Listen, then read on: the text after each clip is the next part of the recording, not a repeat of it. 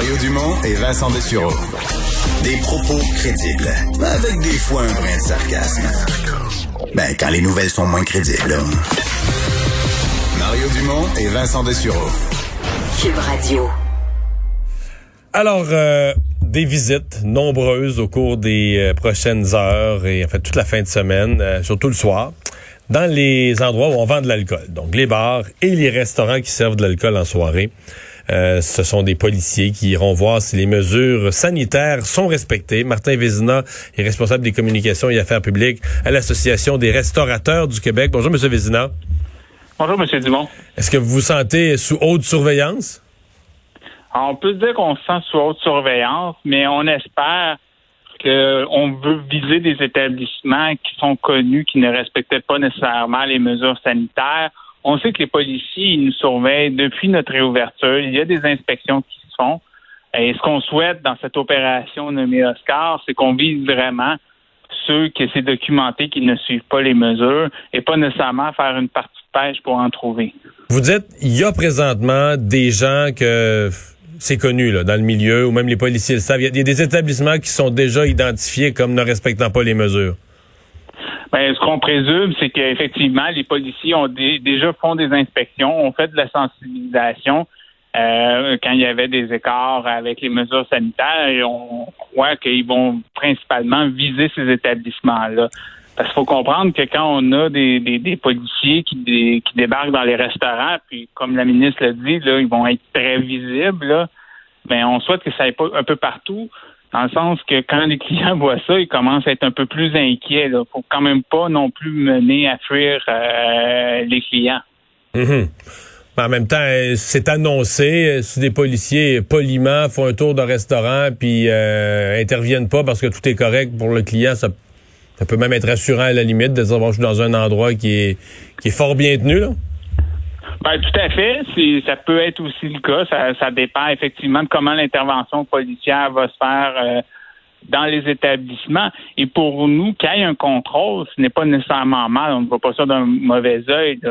Si ces outils-là, le contrôle, par exemple, l'opération dans cette fin de semaine ou la mesure qu'on a qui été annoncée hier de fermer la vente d'alcool à minuit, fait que les salles à manger de restaurants et peut-être même les bars peuvent perdurer, même si on monte à un palier supérieur, mais nous sommes prêts à, à hmm. vivre avec ces éléments-là parce qu'on démontre que nous, nous sommes dans un environnement sécuritaire et qui est contrôlé, contrairement à des résidences privées.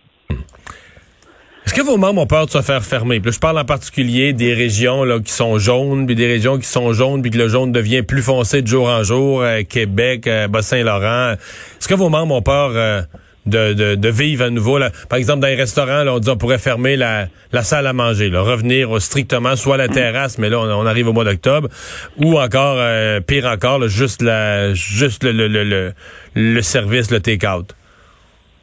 Ah, c'est oui, la crainte est là. La crainte est présente.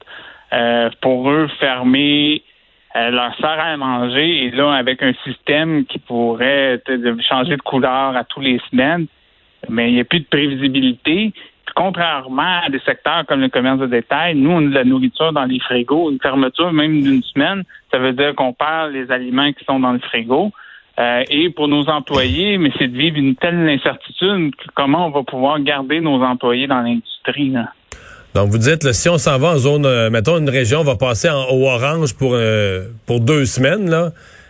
vous dites si on, ferme le restaurant pendant cette période-là, on cause des dommages peut-être irréparables. Parce que là, quand vous dites on perd tout ce qu'il y a dans les frigidaires, mais la l'air de ça, c'est-à-dire quand on veut rouvrir, deux semaines plus tard, euh, il faut en racheter des laitues, de la viande, il faut, refaire le plein de tout ce qu'on a acheté ou donné à des œuvres de charité parce qu'on vidait les frigidaires. Tout à fait, mais c'est ça, effectivement. Puis c'est là, il faut faire un réachat, mais là, on n'a pas eu de revenus. On a assumé une perte sur euh, les aliments qu'on a distribués aux organismes de charité ou jetés. Et ça a un impact sur toute la filière bioalimentaire. Il y, a, on a, il y a des distributeurs qui sont spécialisés dans, le domaine de la restauration, de l'hôtellerie, qui sont là. Eux aussi ont des questionnements à faire. Est-ce que je garde tous les denrées dans mes entrepôts? Est-ce que je garde le même nombre de camionneurs? Euh, il n'y a pas un impact. C'est pas juste la restauration quand elle ferme, ça finit là. L'impact se vit hmm. tout au long de la chaîne. Puis ça peut aller jusqu'à une entreprise de transformation alimentaire. Euh, euh, qui peut aussi subir quand 20, 20 des fois, souvent, c'est 20 à 25% des revenus qui proviennent de la restauration. vos, euh, vos restaurateurs opèrent, il n'y a pas juste les, a pas juste les lois et les règlements du gouvernement, il y a la réalité des consommateurs qui décident euh, chaque jour, on va au restaurant ou on n'y va pas. Est-ce que les gens y vont au moins, par exemple, dans les zones jaunes, est-ce que vous avez des indications que les gens sont moins sorteux ou qu'une partie de la clientèle, euh, voyant, bon, on est dans la région de Québec, euh, le, nombre de corps commence à augmenter, des gens qui seraient allés au restaurant au mois d'août n'y retournent plus au mois de septembre. Est-ce que ça, vous le sentez sur le chiffre d'affaires? On ne l'a pas vu encore. Je pense que c'est assez tôt pour depuis le fait de mettre en jaune certaines régions. on n'a pas vu encore l'impact ou on n'a pas les données qui démontrent cette baisse d'achalandage. Faut, attendre peut-être quelques semaines avant qu'on ait un peu plus d'informations là-dessus. Mais le message que je tiens à lancer, c'est que tous les gestionnaires mettent tous les efforts pour garantir un environnement sécuritaire. C'est le message que je veux envoyer aux Québécois, Québécoises. Euh, on met les efforts, on protège pour être sûr de donner une, expérience agréable et sécuritaire pour la clientèle. Hmm.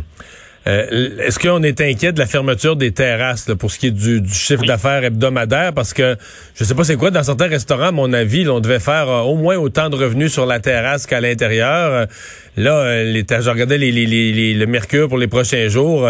bon, peut-être dehors au milieu de la journée avec une bonne veste, là, mais des 12, 13, 14 degrés de maximum, c'est pas fort la terrasse. Là c'est pas fort sa terrasse. on le sait, les couleurs s'en viennent, l'hiver va suivre par après.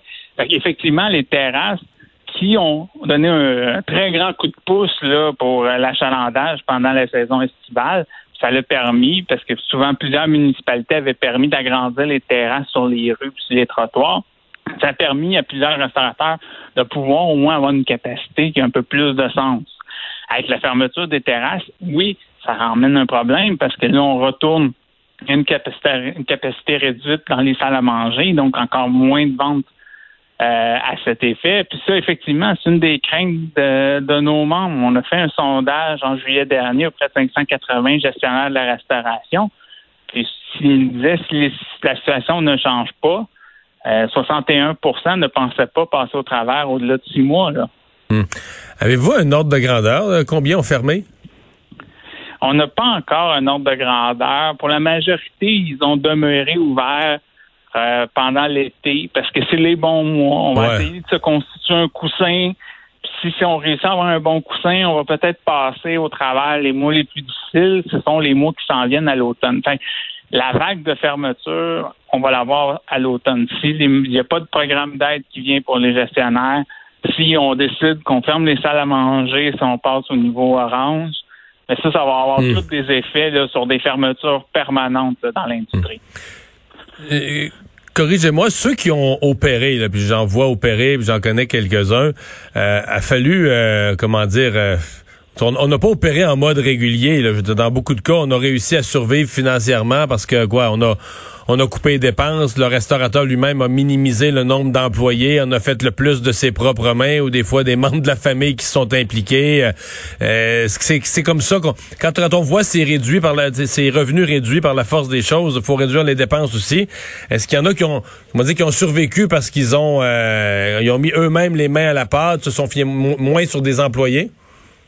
Ah, euh, tout à fait. Là. Mais euh, en restauration, je vous dirais, un bon gestionnaire capable doit apprendre à peu près tous les postes là, pour euh, être sûr de pouvoir le faire si jamais un employé se présente pas ou tout le monde tombe malade un même jour. Là. Donc c'est important. Parce que oui, il y en a qui ont qui se sont rabattus à plus travailler, à travailler davantage.